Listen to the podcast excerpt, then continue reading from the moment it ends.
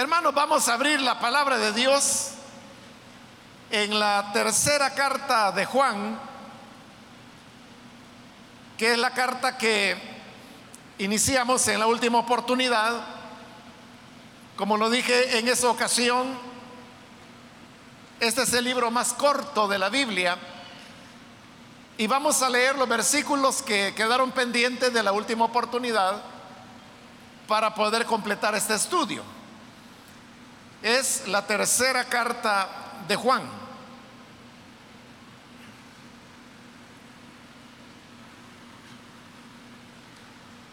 Bien, dice entonces la palabra de Dios en tercera de Juan, versículo número 9 en adelante. Le escribí algunas líneas a la iglesia, pero Diótrefes, a quien le encanta ser el primero entre ellos, no nos recibe. Por eso, si voy no dejaré de reprocharle su comportamiento, ya que con palabras malintencionadas habla contra nosotros solo por hablar como si fuera poco, ni siquiera recibe a los hermanos. Y a quienes quieren hacerlo, no los deja y los expulsa de la iglesia. Querido hermano, no imitéis lo malo, sino lo bueno. El que hace lo bueno es de Dios. El que hace lo malo no ha visto a Dios. En cuanto a Demetrio, todos dan buen testimonio de él, incluso la verdad misma. También nosotros lo recomendamos. Y bien sabes que nuestro testimonio es verdadero. Tengo muchas cosas que decirte pero prefiero no hacerlo por escrito. Espero verte muy pronto y entonces hablaremos personalmente. La paz sea contigo. Tus amigos aquí te mandan saludos. Saluda a los amigos allí, a cada uno en particular. Amén. ¿Pueden tomar sus asientos, por favor, hermanos?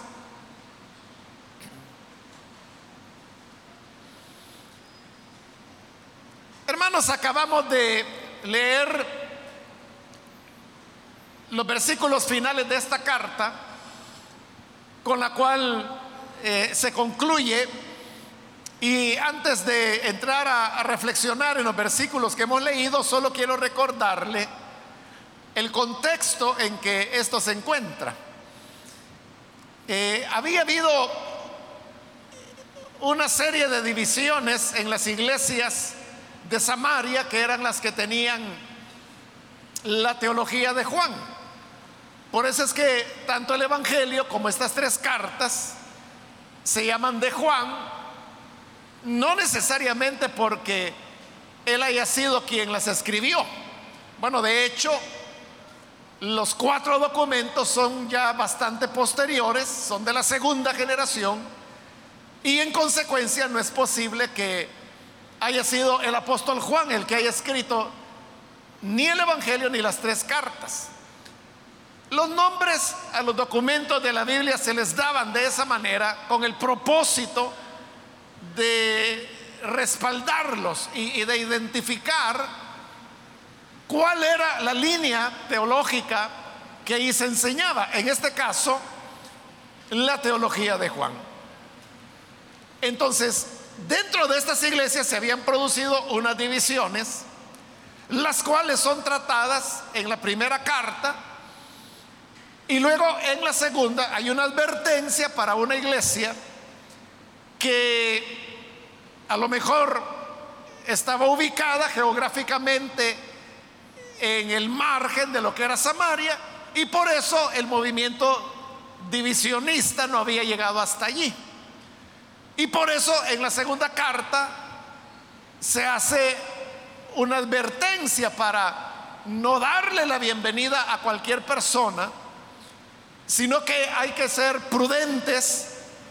Y ahí decía, si alguno viene y no trae esta doctrina, no lo reciban en casa ni lo saluden, porque el que los recibe participa de sus malas obras. Y luego esta tercera carta está dirigida a una sola persona, un hombre que se llamaba Gallo. Estuvimos hablando acerca de él en la última oportunidad y la razón por la cual se le escribía a él era porque en medio de todas estas divisiones y pérdida del amor, pérdida de el seguimiento de Cristo, Gallo era uno de los pocos que se mantenían fieles al Señor. Entonces la carta lleva como propósito animarlo porque él estaba haciendo bien las cosas. Y por lo tanto es una carta que, que lo anima, lo exhorta a seguir haciendo el bien que ya está haciendo. Se le felicita, se le elogia, se le dice que él anda conforme a la verdad de Dios. Y así llegamos a lo que es la segunda, la segunda parte de la carta. Y aquí se habla de las condiciones que se estaban viviendo en la iglesia donde Gallo se congregaba. Dice el versículo 9, le escribí algunas líneas a la iglesia. Usted puede ver que no se dice mayor cosa, sino solamente que el anciano o presbítero había enviado una carta a la iglesia donde se congregaba Gallo. No sabemos cuál era esa carta. Sin embargo, hay algunos que han pensado que es una referencia a lo que nosotros conocemos como segunda de Juan. Si acaso esta interpretación fuera cierta, significaría que esa carta no tuvo el destino para el cual había sido enviada, por lo que se nos dice acá. Vuelvo a leer versículo 9, le escribí algunas líneas a la iglesia, pero Diótrefes, a quien le encanta ser el primero entre ellos, no nos recibe. No se sabe quién era este Diótrefes. Diótrefes es un nombre que solo aparece esta vez en la Biblia. Y no solo eso, sino que era un nombre poco común en la época. Es decir, no muchas personas tenían ese nombre. Y aunque no sabemos quién era él, lo que sí sabemos es que este Diótrefes al contrario de Gallo, era alguien que estaba actuando mal dentro de la iglesia. Porque es él el que dice, no nos recibe.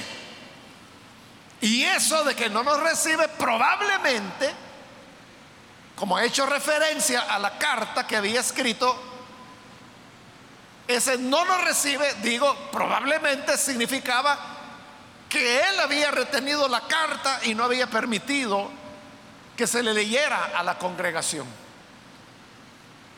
Este Diótrefes, también dice el versículo 9, le encanta ser el primero entre ellos. Es decir, Diótrefes era un divisionista.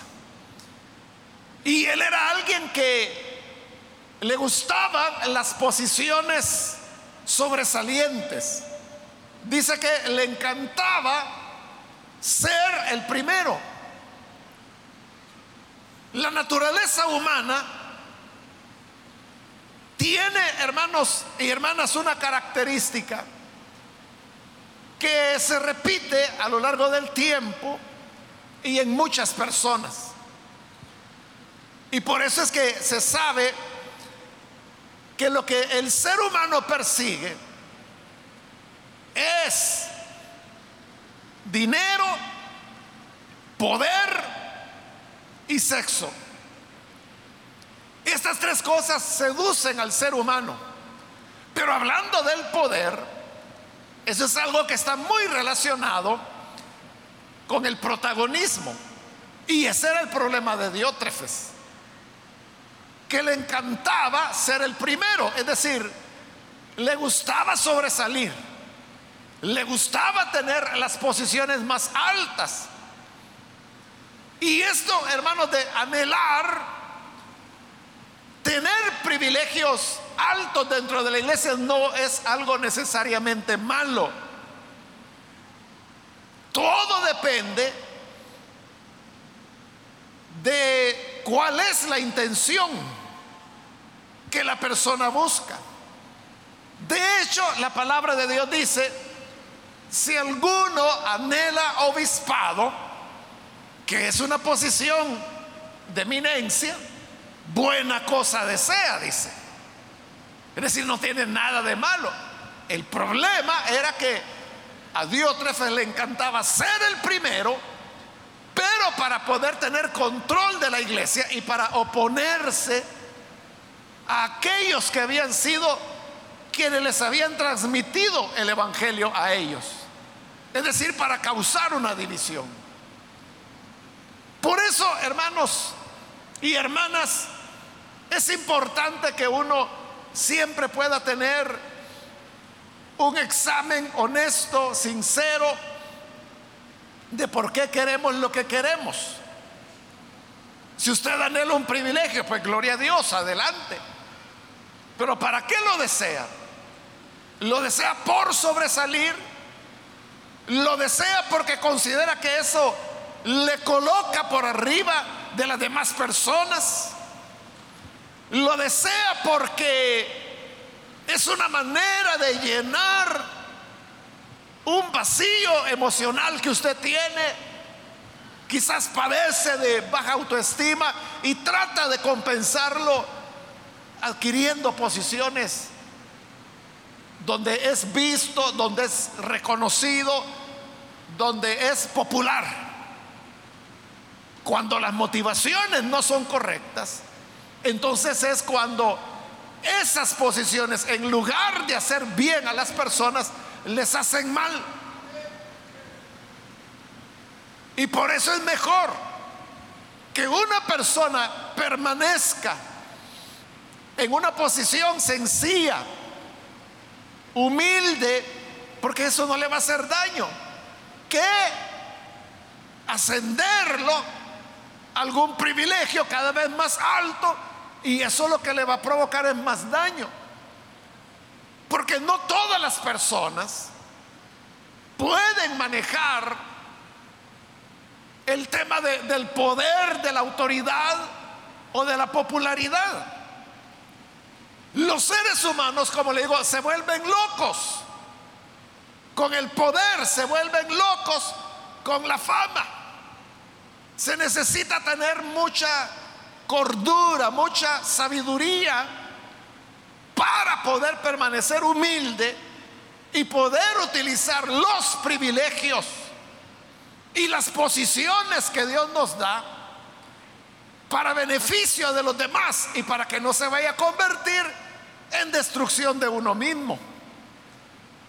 Porque el que se le llena la cabeza de humo y se vuelve altanero, claramente dice la Biblia, Dios resiste al soberbio. Y en cambio le da gracia al que es humilde. Por eso le decía, es importante que siempre estemos examinando nuestras motivaciones. Lo que anhelas, ¿por qué lo anhelas? Y es algo que tiene que ver con las motivaciones más profundas, más íntimas de la persona. Lastimosamente, en el caso de Diótrefes, era alguien que le encantaba ser el primero. Pero esa posición la usaba en contra de la obra de Dios, no para edificación, sino que para dividir. Versículo 10. Por eso dice, si voy no dejaré de reprocharle su comportamiento, ya que con palabras malintencionadas habla contra nosotros solo por hablar. Porque cuando una persona quiere sobresalir, hay dos maneras de hacerlo. Una es porque esa persona tiene las cualidades, tiene las competencias para sobresalir por sí solo o por sí sola. Pero aquel que sabe que no tiene esas cualidades, que la posición a la cual aspira es una camisa que le queda demasiado grande, entonces lo que hace es comenzar a denigrar a los que sí tienen esas competencias. Y por eso dice que Diótrefes, con palabras malintencionadas, habla con nosotros solo por hablar. No es que tuviera elementos concretos que pudiera señalar a los presbíteros o a los que los habían evangelizado a ellos. Era hablar por hablar, pero en ese hablar había un propósito. Y el propósito era que si los ponía en mal, entonces él iba a salir de campeón. Eso es lo que hacen muchos vanidosos, que hablan mal del fulano, del sutano, de la mengana. Es que esa persona me tiene envidia, que la mengana es una gran chismosa. Total que todo mundo es malo y solo él es el campeón o solo ella es la campeona. Es una manera como el orgullo opera. En cambio, aquel que sí tiene la gracia que se necesita para estar en esa posición, hermanos, no le molesta reconocer, más bien se goza de que otras personas están creciendo, están superándose y no solo se goza, les apoya, les anima, les impulsa a seguir creciendo. Ese es el que hace lo que hace el que tiene verdadera espiritualidad y verdadera altura para estar en la posición en la cual se encuentra. Continúa el versículo 10, la segunda parte dice, como si fuera poco, ni siquiera recibe a los hermanos. Es decir, Diótrefes hacía lo contrario de lo que hacía Gallo. Porque vimos en los versículos anteriores que Gallo había entendido que una responsabilidad cristiana era la de recibir a lo que en esa época se llamaba los predicadores itinerantes. Se le llamaba predicadores porque a eso dedicaban su vida, a predicar el Evangelio. Y eran itinerantes porque no estaban en una sola ciudad, sino que andaban de ciudad en ciudad, de iglesia en iglesia, predicando el Evangelio. Ellos no tenían una casa donde vivir.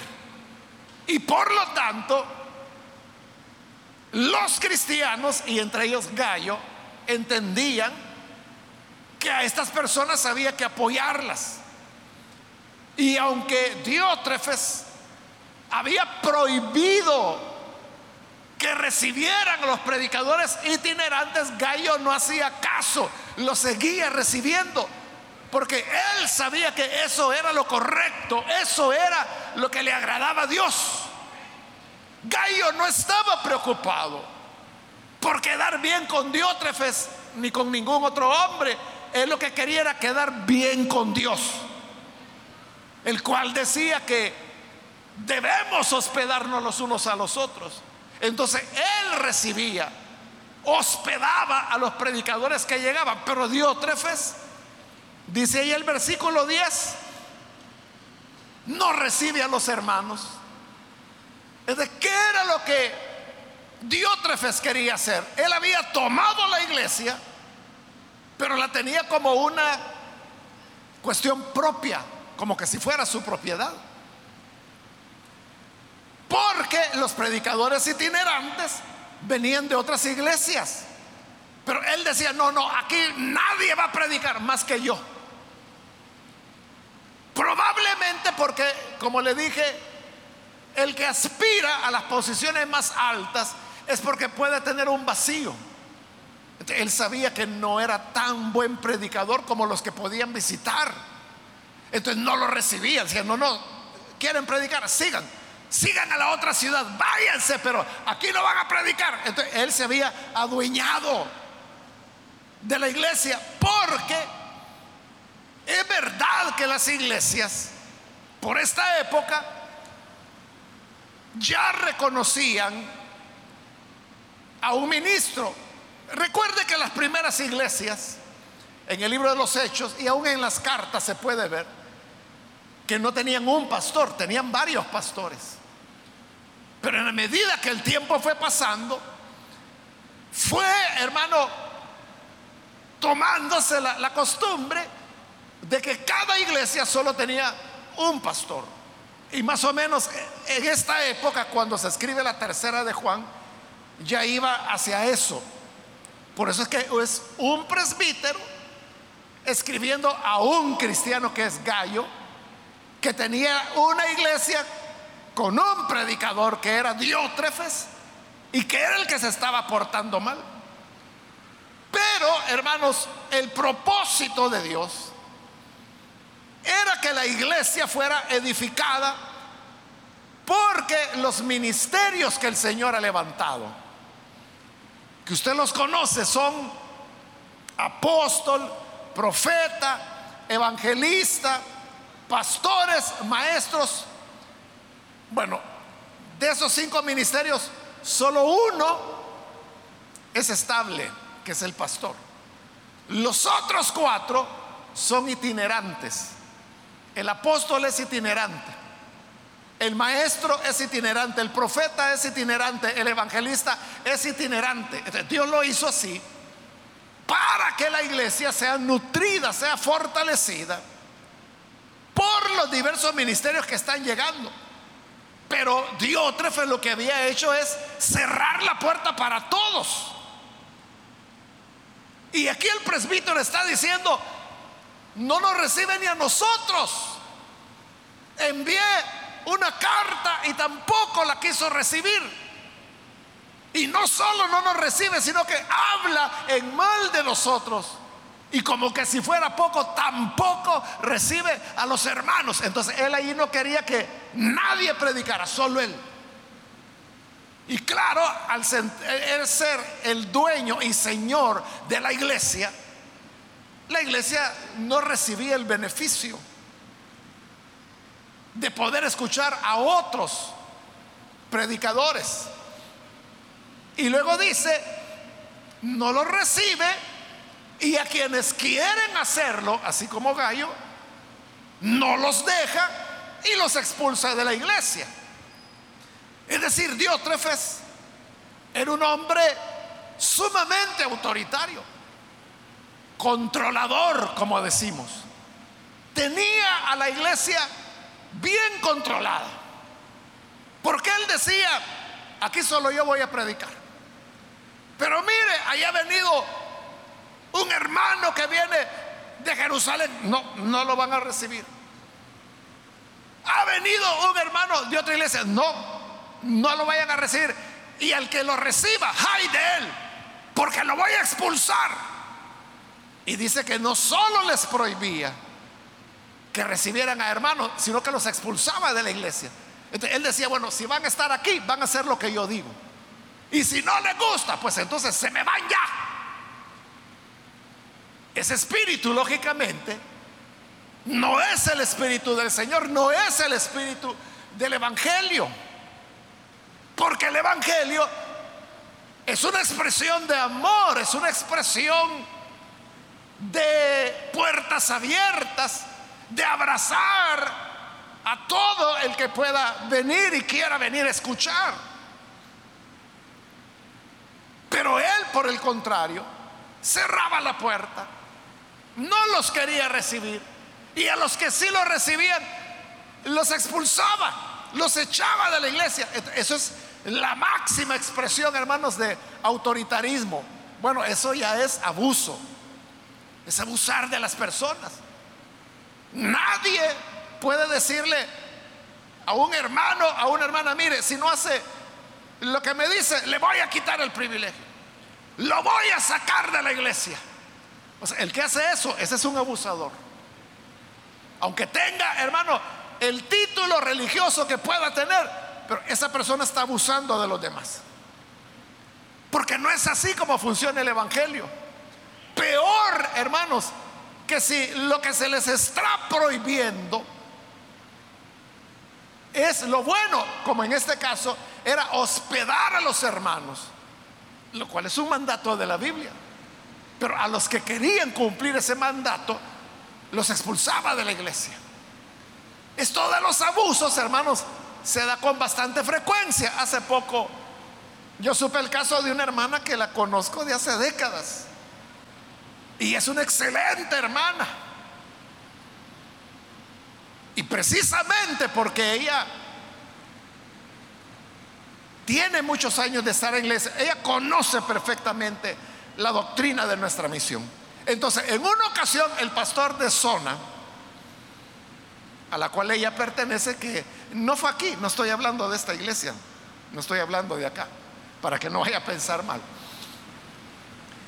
Pero en esa filial nuestra, ese pastor es relativamente nuevo. Y él hizo algo que, o sea, no se puede decir que era malo, pero tampoco era algo que estuviera totalmente dentro del orden que nosotros seguimos dentro de la misión. Entonces vino esta hermana y como ella, le digo, ella sí tiene décadas. Entonces vino y le dijo al pastor, mire hermano, eso no está correcto porque eso no se acostumbra, no lo hacemos. Y entonces sabe cómo reaccionó el pastor. En lugar de decirle, hermana, gracias, gracias por orientarme, gracias por iluminarme con respecto a esto. Lo que hizo fue suspenderla del privilegio. Se lo quitó. Ese es abuso. Eso no se debe hacer. Eso es maltrato a las personas. Así era Diótrefes. Entonces, pero está diciendo el presbítero, yo voy a llegar. Y cuando llegue, no dejaré de reprocharle su comportamiento. Es decir, que aunque Diótrefes era un malcriado, un vanidoso, un controlador, un abusador. Pero el presbítero sabía que él tenía autoridad sobre él. Y por eso dice, cuando llegue yo lo voy a poner en cintura.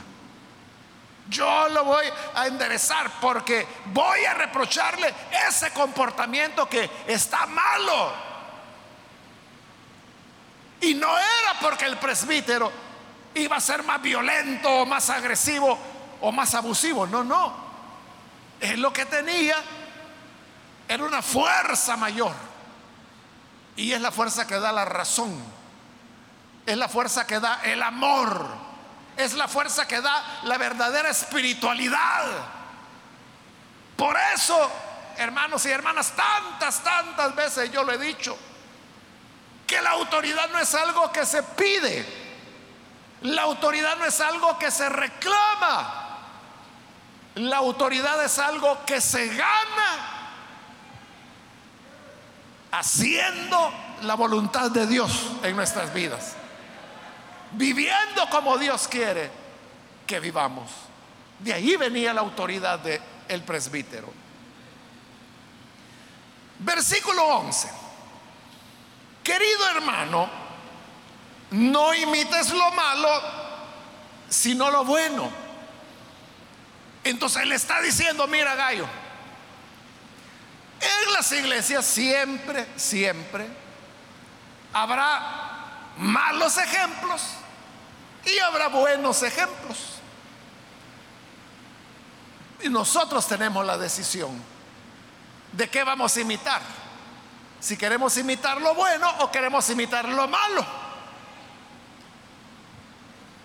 Si usted ya tiene algún tiempo de estar en la iglesia, usted ya sabrá que hay malos ejemplos dentro de la iglesia.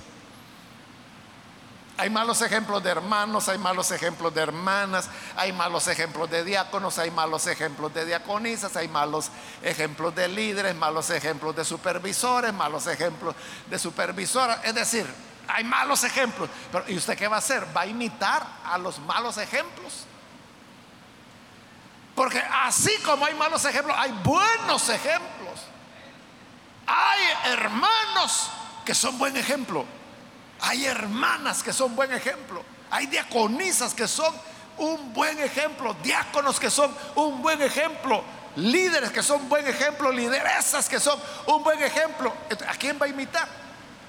Porque la gente que le gusta el camino fácil dice, ah, no, si mire, si el fulano hizo tal cosa, si la mengana, mire cómo es, ¿para qué me voy a andar esforzando yo? Porque se fija en lo malo y quiere imitar lo malo. Pero ¿por qué no te fijas en los buenos ejemplos? Porque así como había un diótrefes en la iglesia, que era un mal ejemplo, también había un gallo. Y ya vamos a ver que en el siguiente versículo menciona a un Demetrio, que es un buen hermano, que, que dice, damos testimonio de él. Entonces, ¿a quién quieres ver? ¿A Diótrefes? o a Gallo y a Demetrio, que eran hombres de Dios. Entonces la recomendación que da es, no imites lo malo. No imites lo malo. Imita lo bueno. Porque siempre hay buenos ejemplos que podemos imitar. El que hace lo bueno es de Dios. El que hace lo malo no ha visto a Dios. Aquel que da un buen ejemplo, ese es de Dios, pertenece a Dios. Ese está en la línea donde debe estar. El que hace lo malo, dice, no ha visto a Dios. Es decir, no lo conoce, no ha nacido de nuevo, no es un hijo de Dios, no es un hijo de luz. No ha visto a Dios. Recuerde que en la teología de Juan, ver a Dios es la fe, es creer, es el nuevo nacimiento. De manera que el que hace lo malo no tiene la mínima revelación de parte de Dios. Versículo 12. En cuanto a Demetrio, todos dan buen testimonio de él. Ahí está. Gallo era un gran hermano que se le elogia en la primera mitad de la carta. Pero hoy se está hablando de otro buen hermano que dice que todos, todos daban buen testimonio de él. ¿Quién era Demetrio? ¿Y quién era Demetrio? No se sabe. No hay mayores referencias acerca de él. Hay otro Demetrio que se menciona en el libro de los Hechos, pero ese era aquel pagano que le vendía la plata a los que hacían los ídolos de Diana allá en Éfeso. Y también eso hacía décadas que había pasado cuando Tercera de Juan se escribió. Ese Demetrio, el platero, si acaso se convirtió, que no lo dice la Biblia, ya tenía que estar muerto. Este Demetrio tiene que ser otro, no se sabe nada acerca de él. Lo que sí se sabe es que dice que todos dan buen testimonio de Él. Eso es lo que yo le decía. Dentro de las iglesias, es cierto, hay malos ejemplos, pero también hay personas de quienes todos dan buen testimonio. Que dice, ah, no, ese hermano, ese sí que sí. Esa hermana, y no porque se hayan muerto, porque cuando la gente se muere todos son buenos, ¿verdad? Todas son buenas. Estoy hablando en vida. En vida. Toda la gente da testimonio de algunos hermanos, de algunas hermanas que uno sabe que son íntegros. Andan en lo correcto, como dice acá de Demetrio. Todos dan buen testimonio de él. Incluso la verdad misma.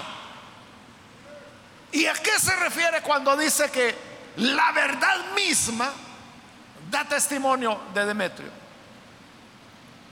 La verdad misma es Cristo, su evangelio.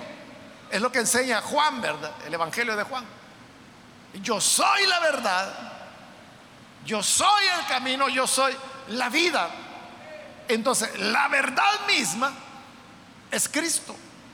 ¿Y cómo es que la verdad da testimonio de una persona como Demetrio?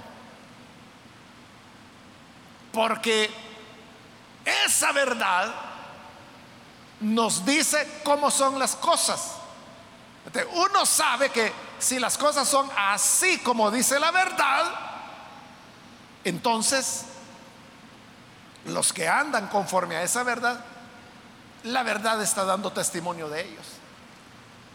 Es por la manera como viven el Evangelio, cómo están coordinados con esa enseñanza. Por eso dice, incluso la verdad da buen testimonio de él. Y añade, también nosotros lo recomendamos. Y bien sabes que nuestro testimonio es verdadero. está diciendo, mire, el presbítero dice, no, nosotros también recomendamos a Demetrio. Y tú sabes que nosotros no hablamos por hablar. Nosotros no andamos recomendando gente solo por recomendar. Tú sabes que nuestro testimonio es verdadero. De manera que si damos fe del buen testimonio de Demetrio es porque eso es la verdad. Qué hermoso, ¿verdad? Cuando una persona, como quiera que uno quiera enfocar su vida, resulta que en todo salen aprobados.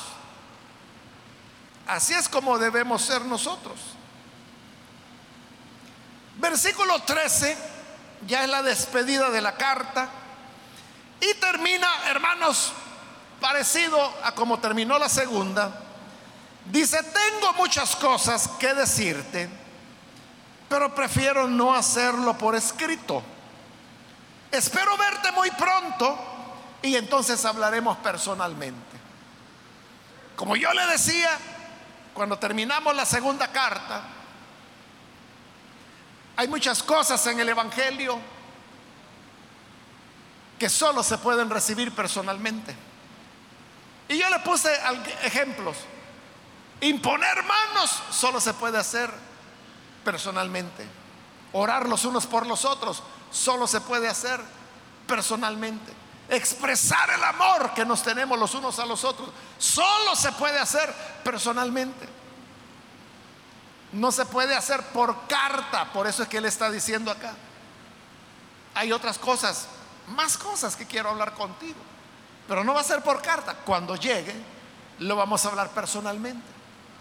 Entonces, hay aspectos del Evangelio que no pueden ser por cartas, no puede ser por internet, no puede ser por radio, no puede ser por televisión, no puede ser simplemente virtualmente.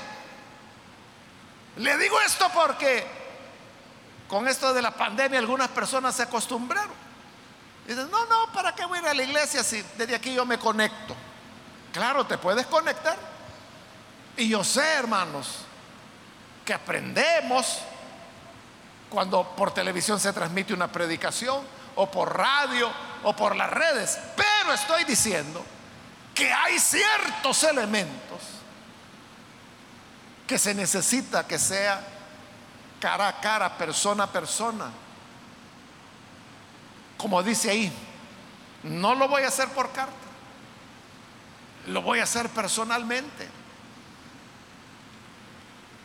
No es lo mismo, le he dicho, que usted ponga alabanzas en su casa y, usted aquí solita o solito alabo a Dios.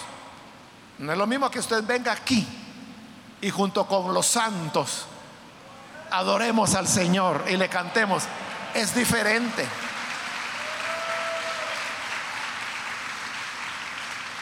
Es diferente a que usted esté viendo una predicación por televisión o por internet, a que esté aquí. Como otras veces le he dicho, por ejemplo, en este momento que se está transmitiendo esta predicación, ahí en las redes, si usted quiere lo revisa cuando llegue a su casa, mire los comentarios. Siempre hay gente que dice, allí quisiera estar yo. Dichosos mis hermanos que están ahí. Dichosas mis hermanas que están ahí. Y uno dice, bueno, ¿y que no están oyendo lo mismo? Y uno diría, bueno, hasta lo están viendo mejor. Porque las cámaras hacen tomas más cercanas que lo que usted puede ver ahí, sobre todo si se queda al final, ¿verdad? Apenas me va a ver así una figurita, pero a través de la televisión ven claramente todos los gestos que uno hace. Entonces uno diría, ¿y, entonces, ¿y qué no es mejor? No, no es mejor. Porque el Evangelio lleva elementos e ingredientes que debe ser de persona a persona. Es lo que le está diciendo ahí. Tengo muchas cosas que decir, pero no las quiero escribir, porque no, no, ese no es el medio. Pero cuando llegue, ahí nos vamos a dar gusto platicando, lo vamos a hacer personalmente. Y ahí es como Pablo le decía a los romanos, voy a compartir con ustedes un don espiritual. Pero eso no se puede a larga distancia. Y luego termina la carta ya con la despedida. En el versículo 15, la paz sea contigo. Tus amigos aquí te mandan saludos, que eran los hermanos que estaban con el presbítero. Saluda a los amigos allá, a cada uno en particular. ¿Y por qué lo llama amigos y no hermanos? Porque así lo llamó Jesús. Recuerda cuando Jesús les dijo a sus discípulos, ya no los voy a llamar siervos, los voy a llamar amigos. Porque el amigo sabe todo lo de su amigo. Y yo les he dado a conocer todo lo que mi Padre me dio. Entonces, somos amigos de Jesús. Y por eso dice, saluda a los amigos a cada uno en particular y los amigos aquí también te envían saludos a ti. Así, hermanos, termina la carta. Y yo diría, hermanos, que el resumen de lo que hoy hemos visto es la importancia de poner nuestra atención en los buenos ejemplos. Cuando llegue por ahí un chisme diciendo, mire, ya oyó lo que anda haciendo la hermana fulana, lo que anda haciendo el hermano Mengano, no le ponga atención. Si se puede retirar, retírese de ahí. Pero si un día alguien llega y dice, ya se dio cuenta cómo el Señor usa al hermano fulano o usa a la hermana sutana, ahí pare la oreja y diga, ¿quién es? Yo quiero conocer ese buen ejemplo. Porque hay hermanos y hermanas que son buen ejemplo y dice esta carta, no imites lo malo, imita lo bueno. Porque el que hace lo bueno es de Dios. Y el que hace lo malo no ha visto a Dios todavía. No ha nacido de nuevo. Guardémonos, hermanos, y sigamos los buenos ejemplos. Vamos a cerrar nuestros ojos y vamos a orar al Señor. Antes de hacer la oración, yo quiero invitar a las personas que todavía no han recibido al Señor Jesús como su Salvador. Pero si usted ha oído la palabra de Dios y hoy necesita venir para recibir a Jesús por primera vez, yo le invito para que allá en el lugar donde se encuentra, usted nos indique su deseo de recibir al Hijo de Dios. Si usted necesita hacerlo, por favor, allí donde está, levante su mano en señal de que usted desea recibir al Hijo de Dios. Y vamos a orar por usted. Cualquier amigo, amiga que hoy necesita recibir a Jesús, puede levantar su mano, por favor. Ahí en el lugar donde se encuentra. Levante su mano y vamos a orar por usted. Hay alguien que necesita venir para creer en Jesús. Venga. Acérquese, venga al Hijo de Dios. Queremos orar por usted. Eso es todo. Simplemente queremos orar para que el Señor le perdone, le dé su gracia. Y así podamos ser parte de una misma familia.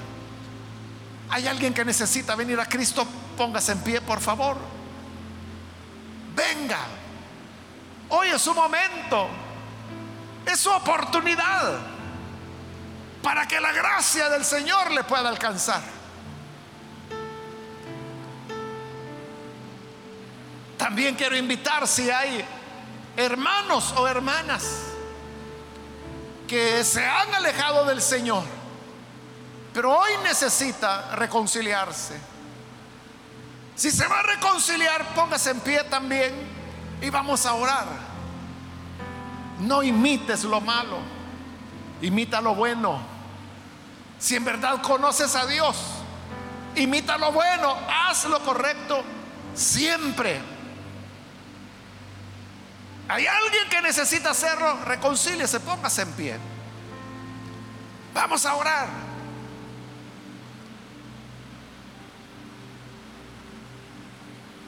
¿Hay alguna persona que lo hace? Voy a terminar, hermanas y hermanos, este llamado.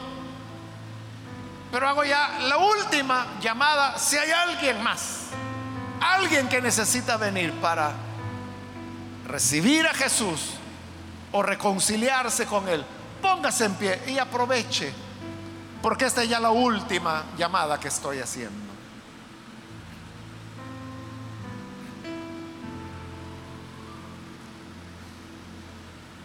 A usted que nos ve por televisión le invito, si necesita recibir a Jesús o reconciliarse con Él, ore con nosotros en este momento.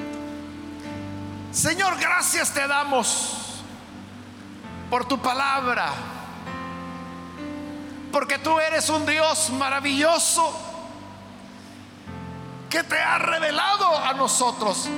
Te pedimos por aquellos que a través de televisión, de radio o de internet, hoy están abriendo su corazón para recibir la vida que tú das. Señor, perdónales. Hazles familia tuya, hijos e hijas tuyos. Y ayúdanos a todos para que podamos vivir imitando lo bueno. Sabemos que siempre veremos a nuestro alrededor malos ejemplos. Pero ayúdanos a imitar lo bueno y no lo malo. Lo malo a desecharlo y los buenos ejemplos hacerlos nuestros para que como Gallo, como Demetrio y como otros hombres y mujeres que han hecho tu voluntad a lo largo de los tiempos, nosotros también podamos honrarte con nuestra vida. Esta, Señor, es nuestra petición por Jesucristo nuestro Salvador. Amén y amén.